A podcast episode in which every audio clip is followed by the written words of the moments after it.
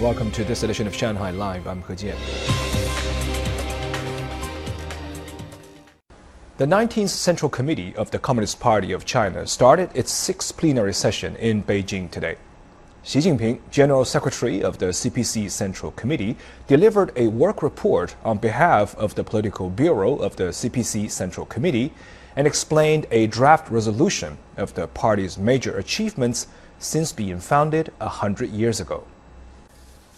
Wang Yaping became China's first female astronaut to complete a spacewalk today as she returned to the country's space station along with her colleague Zhai Zhigang after a six and a half hour spacewalk. It marked the third spacewalk mission during the assembly of the space station and the first by the Shenzhou 13 crew. Song Wenjing has more.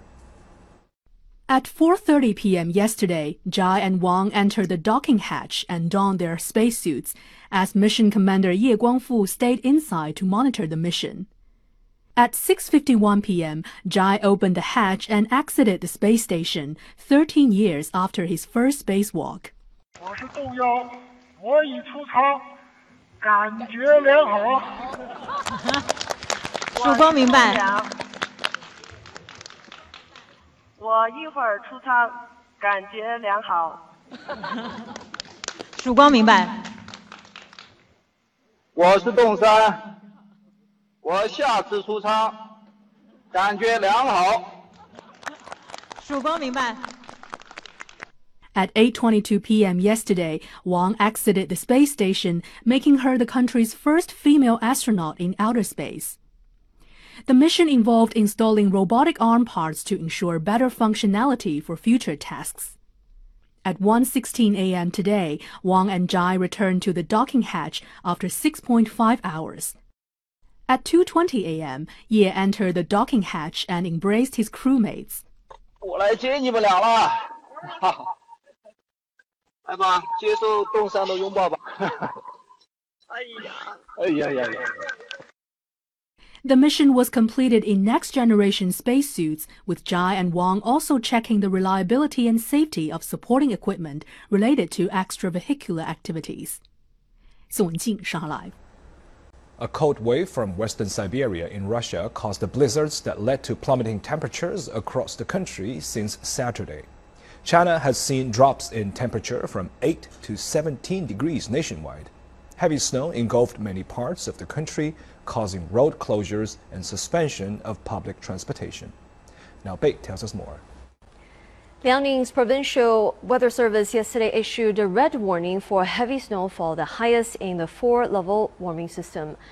Taoxian International Airport in the provincial capital of Shenyang resumed operations at 10 a.m. today after a temporary closure but 295 expressway toll stations and outports in the province remain closed. Forecasters say more snowfall is expected in the region tomorrow. The middle and northern areas of Liaoning will still see heavy snowfall later tonight and tomorrow. The province will experience low temperatures for the next 10 days. Competition venues for the 2022 Beijing Winter Olympics and supporting facilities in Yanqing District and Coho City, Zhangjiakou, Hebei Province were also covered with snow over the weekend. Organizers took the opportunity to make artificial snow, which will last until the end of December. The snow needs to be at least one meter deep at the stoppage area, while on the runway it should be 40 centimeters deep. And Shanghai also experienced a winter chill as temperatures plummeted from highs in the low 20s yesterday morning to a low of around 5 degrees at night. The city issued blue alerts for both low temperatures and strong winds. Forecasters said this marked the lowest temperature in the city for early November since 2000. However, forecasters say this doesn't necessarily mean the city is entering winter, as the temperature will gradually begin to climb again this week. 呃，未来呢，这个气温回升呢，应该说也是比较明显的。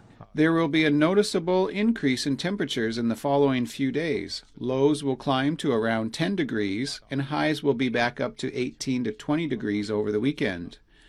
The National Meteorological Service has predicted several cold snaps for this upcoming winter, so the average temperature for this winter will be lower than previous years.